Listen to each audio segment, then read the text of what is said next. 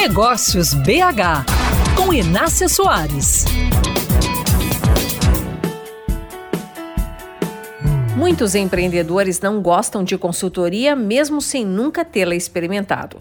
Alguns já me confidenciaram que acham um absurdo pagar alguém para ouvir conselhos que já sabem.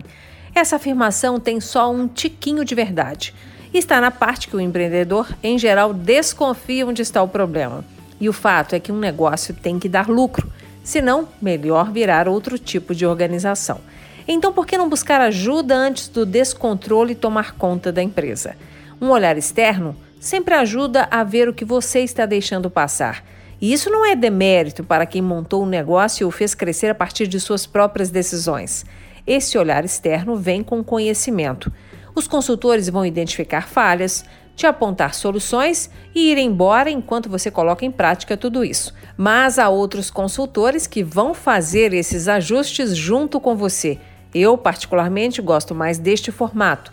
Gera mais empatia e resultado porque ensina a sua equipe a trabalhar no novo ritmo. E aí, os consultores que já solucionaram problemas iguais ou parecidos em outras empresas encontram a primeira barreira que é quando o empreendedor ouve as orientações sobre como corrigir tudo e logo diz: Mas aqui na minha empresa é diferente, aqui isso não vai funcionar. Sua empresa é igual às outras em muitos aspectos, caro empreendedor. E no que for diferente, a boa consultoria com certeza vai perceber.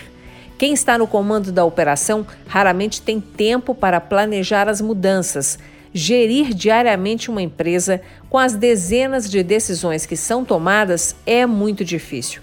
Então, complica muito conseguir enxergar quais são os processos de controles que atrasam a busca pelo melhor resultado. Por isso, busque ajuda enquanto há tempo. Nós podemos continuar esta conversa no Instagram Inácia Soares.